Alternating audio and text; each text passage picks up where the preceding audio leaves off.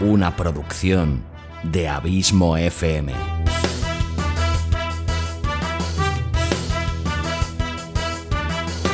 ¿Quieres disfrutar de tu tiempo libre escuchando grandes historias, audiolibros y relatos? Un podcast literalmente literario.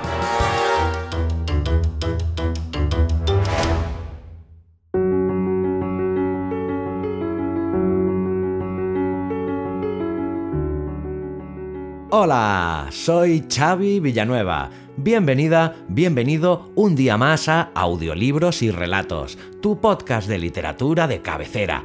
O eso espero. Capítulo 14 de esta quinta temporada, 164 en el cómputo total de este humilde podcast. Hoy, como bien habrás podido intuir por el título, te traigo un relato muy especial para unas fechas tan señaladas como las que nos ocupan. Como te he dicho ya en años anteriores, no soy precisamente una persona excesivamente navideña, pero eso no es óbice para que no te traiga un buen relato navideño y te desee unas muy felices fiestas en compañía de tus seres más queridos. Y qué mejor que traerte a uno de los grandes autores que aún no se han estrenado en este modesto podcast literario todo un valladar de las artes literarias y uno de los autores más respetados de la literatura norteamericana de los últimos tiempos. Nada más y nada menos que el gran Paul Auster. Paul Benjamin Auster es un escritor, guionista y director de cine estadounidense. Sus textos han sido traducidos a nada más y nada menos que 40 lenguas. Entre otros muchos premios que le han sido otorgados, cabría destacar que fue nombrado Caballero de la Orden de las Artes y las Letras de Francia el año 1992 y que recibió el prestigioso Premio Príncipe de Asturias de las Letras el año 2006. También es miembro de la American Academy of Arts and Letters. Entre sus múltiples obras destacan la trilogía de Nueva York, El libro de las ilusiones, un hombre en la oscuridad e Invisible, solo por citar algunas. Y el relato que hoy te traigo lleva por título El cuento de Navidad de Augie Ren. De este personaje, Augie Ren, sale el personaje central de la película Smoke, con guion del propio Auster. Pues bien, el cuento de Navidad de Augie Ren es un sencillo relato corto sin grandes pretensiones. El primer narrador de la historia es el propio Paul Auster, que un buen día recibe el encargo de escribir un relato de Navidad para el New York Times. El estanquero de su barrio se convierte en el segundo narrador de la historia, pues decide regalarle a Auster un cuento de Navidad contándole un hecho real para que lo escriba. Y este sencillo cuento resulta esconder mucho en muy pocas líneas. Este relato nos muestra, como es habitual en Auster, una historia repleta de pequeñas historias. Sin duda, una extraordinaria lectura para estos días de finales de diciembre. Y además espero que te guste mucho la adaptación sonora que he hecho especialmente para ti. La semana que viene te traeré un nuevo capítulo de promoción de la colección La Dimensión Desconocida, también con temática navideña y un relato estupendo que se llama La Noche de los Mansos es un momento idóneo para decirte que si todavía no tienes claro qué regalar estas fechas navideñas, los audiorelatos premium de Abismo FM, con dos colecciones como son la colección Sherlock Holmes y la colección La Dimensión Desconocida, son el regalo ideal para estas navidades. Ya que como te he contado en anteriores ocasiones, son capítulos más largos de lo habitual, de una hora de duración o incluso más, con una producción y una edición todavía más minuciosas y pormenorizadas de lo que ya es habitual en los capítulos de audiolibros y relatos, y todo ello con un precio insuperable e ideal para hacer un bonito regalo en estas fechas sin gastarte demasiado dinero, ya que cada capítulo por separado te costará al precio de un euro y medio y cada una de las dos colecciones las podrás comprar en su totalidad por el módico y atractivo precio de 10 euros. Por 10 euros tendrás los 8 capítulos de la colección Sherlock Holmes o los 8 capítulos de la colección La Dimensión Desconocida, o lo que es lo mismo, más de 8 horas de audio por ese precio tan y tan atractivo. Tanto si te quieres hacer un autorregalo estas navidades, como si quieres hacer un regalo y no gastarte demasiado dinero pero quedar como un señor, las colecciones de audiorelatos premium de Abismo FM van a ser tu regalo ideal. Y ahora sí, te dejo ya con el relato y me despido de ti hasta la semana que viene, no sin antes decirte, como siempre, que gracias por tu fidelidad, tu constante apoyo y por hacerme sentir tan feliz sabiendo que este podcast te gusta, te acompaña y te sirve de entretenimiento. Te vuelvo a desear que pases unas maravillosas y felices fiestas navideñas en compañía de los tuyos y que te espero aquí la semana que viene en el que será el último capítulo de este año 2022 que se nos acaba.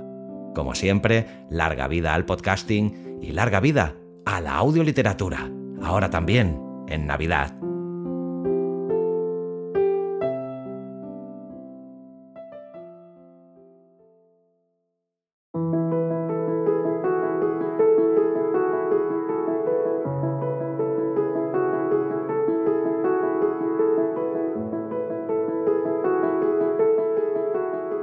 El cuento de Navidad de Augie Ren, de Paul Auster.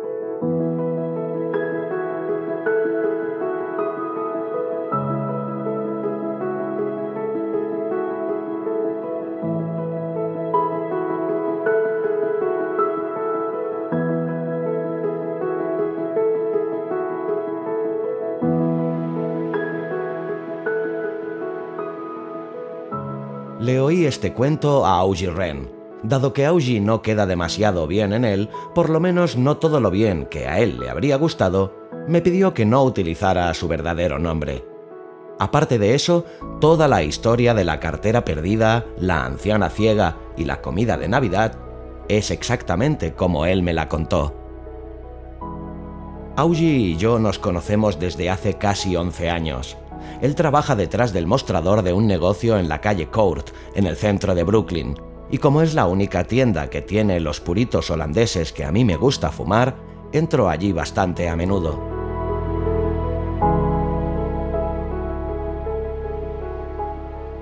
Durante mucho tiempo apenas pensé en Augie Ren. Era el extraño hombrecito que llevaba una sudadera azul con capucha y me vendía puros y revistas el personaje pícaro y chistoso que siempre tenía algo gracioso que decir acerca del tiempo, de los Mets o de los políticos de Washington, y nada más.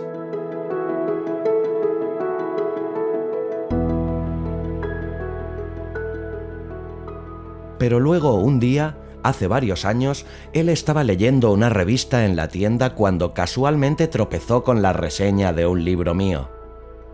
Supo que era yo porque la reseña iba acompañada de una fotografía y a partir de entonces las cosas cambiaron entre nosotros. Yo ya no era simplemente un cliente más para Augie, me había convertido en una persona distinguida. A la mayoría de la gente le importan un comino los libros y los escritores, pero resultó que Augie se consideraba un artista. Ahora que había descubierto el secreto de quién era yo, me adoptó como a un aliado, un confidente, un camarada. A decir verdad, a mí me resultaba bastante embarazoso. Luego, casi inevitablemente, llegó el momento en que me preguntó si estaría yo dispuesto a ver sus fotografías. Dado su entusiasmo y buena voluntad, no parecía que hubiera manera de rechazarle. Dios sabe qué esperaba yo, como mínimo, no era lo que Augie me enseñó al día siguiente.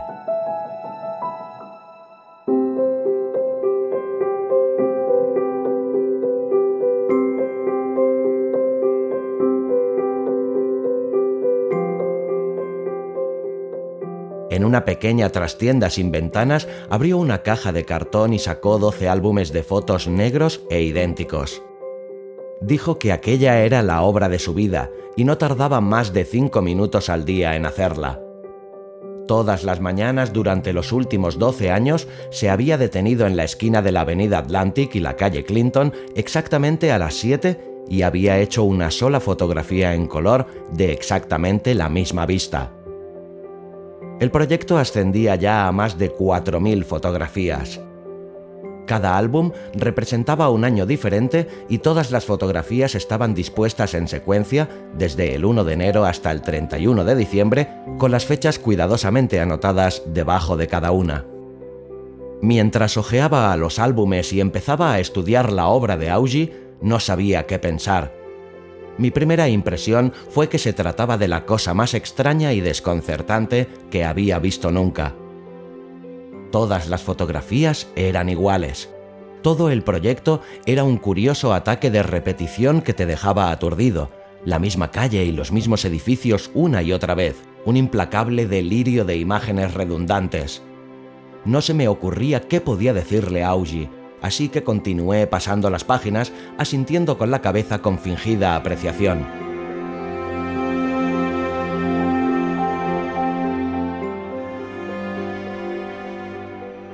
Augie parecía sereno, mientras me miraba con una amplia sonrisa en la cara, pero cuando yo llevaba ya varios minutos observando las fotografías, de repente me interrumpió y me dijo, Vas demasiado deprisa, nunca lo entenderás si no vas más despacio.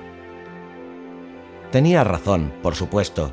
Si no te tomas tiempo para mirar, nunca conseguirás ver nada. Cogí otro álbum y me obligué a ir más pausadamente.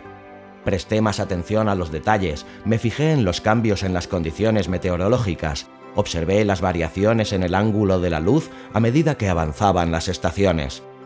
Finalmente, pude detectar sutiles diferencias en el flujo del tráfico, prever el ritmo de los diferentes días, la actividad de las mañanas laborables, la relativa tranquilidad de los fines de semana, el contraste entre los sábados y los domingos. Y luego, poco a poco, empecé a reconocer las caras de la gente en segundo plano, los transeúntes camino de su trabajo, las mismas personas en el mismo lugar todas las mañanas, viviendo un instante de sus vidas en el objetivo de la cámara de Augie.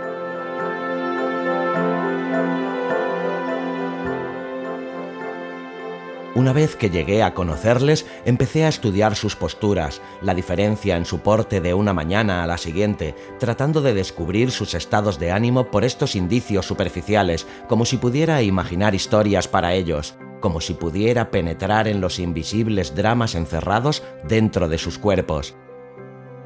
Cogí otro álbum. Ya no estaba aburrido ni desconcertado como al principio me di cuenta de que Augie estaba fotografiando el tiempo, el tiempo natural y el tiempo humano, y lo hacía plantándose en una minúscula esquina del mundo y deseando que fuera suya, montando guardia en el espacio que había elegido para sí. Mirándome mientras yo examinaba su trabajo, Augie continuaba sonriendo con gusto. Luego, casi como si hubiera estado leyendo mis pensamientos, empezó a recitar un verso de Shakespeare mañana y mañana y mañana. Murmuró entre dientes. El tiempo avanza con pasos menudos y cautelosos. Comprendí entonces que sabía exactamente lo que estaba haciendo. Eso fue hace más de dos mil fotografías. Desde ese día Augie y yo hemos comentado su obra muchas veces, pero hasta la semana pasada no me enteré de cómo había adquirido su cámara y empezado a hacer fotos. Ese era el tema de la historia que me contó y todavía estoy esforzándome por entenderla.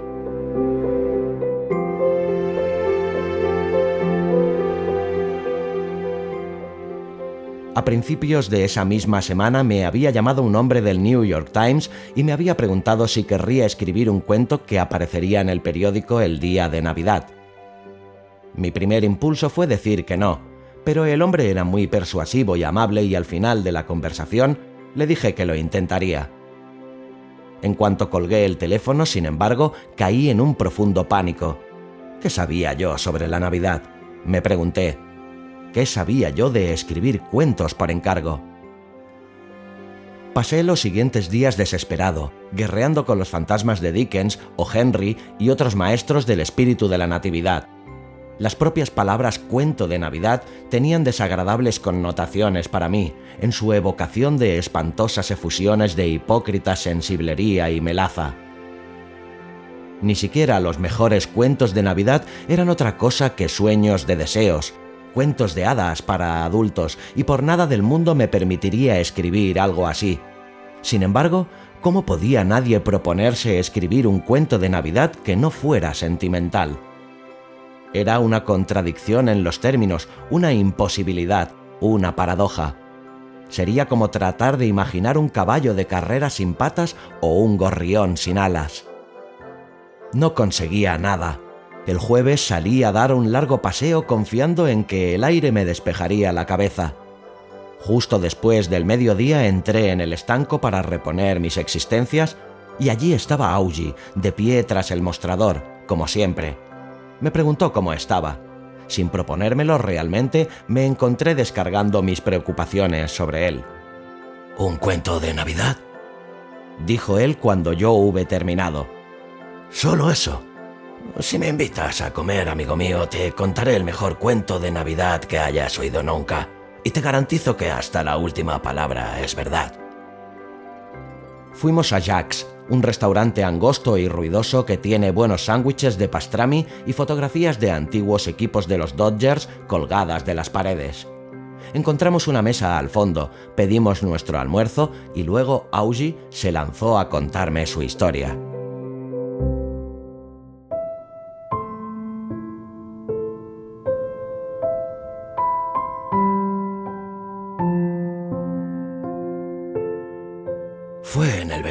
Del 72. Una mañana entró un chico y empezó a robar cosas en la tienda. Tendría unos 19 o 20 años y creo que no he visto en mi vida un ratero de tiendas más patético. Estaba de pie al lado del expositor de periódicos de la pared del fondo, metiéndose libros en los bolsillos del impermeable. Había mucha gente junto al mostrador en aquel momento, así que al principio no le vi. Pero cuando me di cuenta de lo que estaba haciendo, empecé a gritar.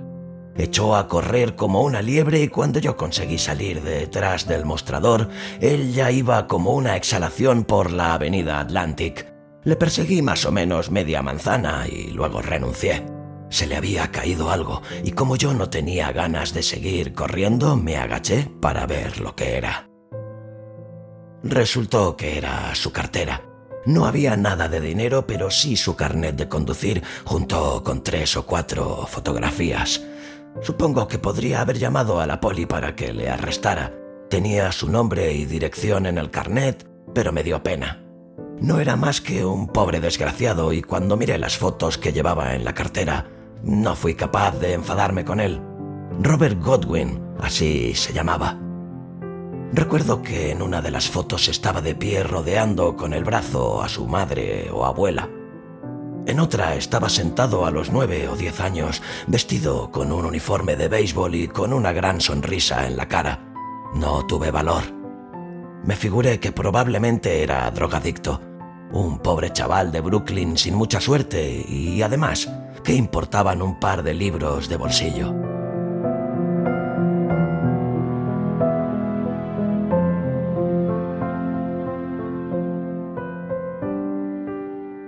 Así que me quedé con la cartera. De vez en cuando sentía el impulso de devolvérsela, pero lo posponía una y otra vez y nunca hacía nada al respecto. Luego llega la Navidad y yo me encuentro sin nada que hacer. Generalmente el jefe me invita a pasar el día en su casa, pero ese año él y su familia estaban en Florida visitando a unos parientes. Así que estoy sentado en mi piso esa mañana compadeciéndome un poco de mí mismo y entonces veo la cartera de Robert Godwin sobre un estante de la cocina. Pienso, ¿qué diablos? ¿Por qué no hacer algo bueno por una vez? Así que me pongo el abrigo y salgo para devolver la cartera personalmente. La dirección estaba en Bowron Hill, en las casas subvencionadas. Aquel día helaba y recuerdo que me perdí varias veces tratando de encontrar el edificio. Allí todo parece igual y recorres una y otra vez la misma calle pensando que estás en otro sitio. Finalmente, encuentro el apartamento que busco y llamo al timbre. No pasa nada. Deduzco que no hay nadie, pero lo intento otra vez para asegurarme. Espero un poco más y justo cuando estoy a punto de marcharme, oigo que alguien viene hacia la puerta arrastrando los pies. Una voz de vieja pregunta quién es y yo contesto que estoy buscando a Robert Godwin. ¿Eres tú, Robert? dice la vieja y luego descorre unos 15 cerrojos y abre la puerta. Debe tener por lo menos 80 años, quizá 90, y lo primero que noto es que es ciega. Sabía que vendrías, Robert, me dice. Sabía que no te olvidarías de tu abuela Ethel en Navidad y luego abre los brazos como si estuviera a punto de abrazarme. Yo no tenía mucho tiempo para pensar, ¿comprendes? Tenía que decir algo de prisa y corriendo, y antes de que pudiera darme cuenta de lo que estaba ocurriendo, oí que las palabras salían de mi boca. Está bien, abuela Ethel, dije. He vuelto para verte el día de Navidad. No me preguntes por qué lo hice, no tengo ni idea. Puede que no quisiera decepcionarla o algo así, no lo sé. Simplemente salió así y de pronto aquella anciana me abrazaba delante de la puerta y yo la abrazaba a ella. No llegué a decirle que era su nieto, no exactamente por lo menos, pero eso era lo que parecía. Sin embargo, no estaba intentando engañarla, era como un juego que los dos habíamos decidido jugar sin tener que discutir las reglas. Quiero decir que aquella mujer sabía que yo no era su nieto Robert. Estaba vieja y chocha, pero no tanto como para no notar la diferencia entre un extraño y su propio nieto. Pero la hacía feliz fingir, y puesto que yo no tenía nada mejor que hacer, me alegré de seguirle la corriente. Así que entramos en el apartamento y pasamos el día juntos. Aquello era un verdadero basurero, podría añadir, pero ¿qué otra cosa se puede esperar de una ciega que se ocupa ella misma de la casa? Cada vez que me preguntaba cómo estaba, yo le mentía. Le dije que había encontrado un buen trabajo en un estanco, le dije que estaba a punto de casarme, le conté cien cuentos chinos y ella hizo como que se los creía todos. Eso es estupendo, Robert, decía asintiendo con la cabeza y sonriendo. Siempre supe que las cosas te saldrían bien. Al cabo de un rato empecé a tener hambre. No parecía haber mucha comida en la casa, así que me fui a una tienda del barrio y llevé un montón de cosas. Un pollo precocinado, sopa de verduras, un recipiente de ensalada de patatas, pastel de chocolate, toda clase de cosas. Ethel tenía un par de botellas de vino guardadas en su dormitorio, así que entre los dos conseguimos preparar una comida de Navidad bastante decente. Recuerdo que los dos nos pusimos un poco alegres con el vino y cuando terminamos de comer fuimos a sentarnos en el cuarto de estar donde las butacas eran más cómodas. Yo tenía que hacer pis, así que me disculpé y fui al cuarto de baño que había en el pasillo. Fue entonces cuando las cosas dieron otro giro.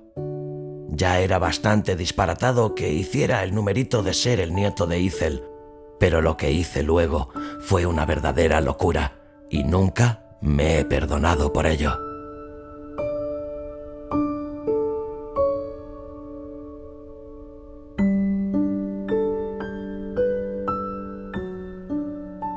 Entro en el cuarto de baño y apiladas contra la pared al lado de la ducha veo un montón de seis o siete cámaras de 35 milímetros, completamente nuevas, aún en sus cajas, mercancía de primera calidad. Deduzco que eso es obra del verdadero Robert, un sitio donde almacenar botín reciente. Yo no había hecho una foto en mi vida y ciertamente nunca había robado nada, pero en cuanto veo esas cámaras en el cuarto de baño, decido que quiero una para mí. Así de sencillo sin pararme a pensarlo, me meto una de las cajas bajo el brazo y vuelvo al cuarto de estar. No debía ausentarme más de unos minutos, pero en ese tiempo la abuela Ethel se había quedado dormida en su butaca. Demasiado chianti, supongo. Entré en la cocina para fregar los platos y ella siguió durmiendo a pesar del ruido roncando como un bebé. No parecía lógico molestarla, así que decidí marcharme. Ni siquiera podía escribirle una nota de despedida, puesto que era ciega y todo eso, así que simplemente me fui. Dejé la cartera de su nieto en la mesa, cogí la cámara otra vez y salí del apartamento. Y ese es el final de la historia.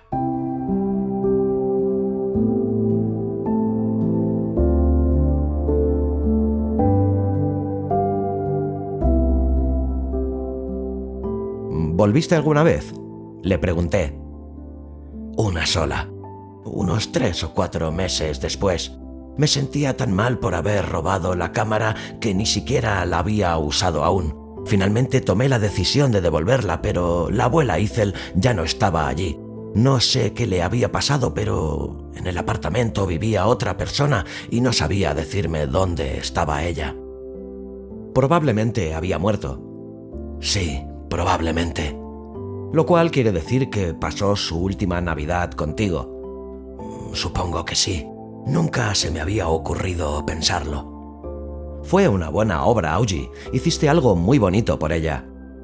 Le mentí y luego le robé. No veo cómo puedes llamarle a eso una buena obra. La hiciste feliz. Y además la cámara era robada. No es como si la persona a quien se la quitaste fuese su verdadero propietario. Todo por el arte, ¿eh, Paul? Yo no diría eso, pero por lo menos le has dado un buen uso a la cámara. Y ahora tienes un cuento de Navidad, ¿no? Sí, dije. Supongo que sí.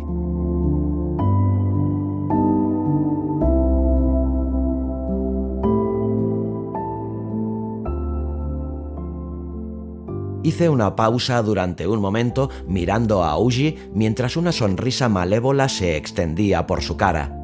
Yo no podía estar seguro, pero la expresión de sus ojos en aquel momento era tan misteriosa, tan llena del resplandor de algún placer interior, que repentinamente se me ocurrió que se había inventado toda la historia. Estuve a punto de preguntarle si se había quedado conmigo, pero luego comprendí que nunca me lo diría me había embaucado y eso era lo único que importaba. Mientras haya una persona que se la crea, no hay ninguna historia que no pueda ser verdad. Eres un as, Augie. Gracias por ayudarme.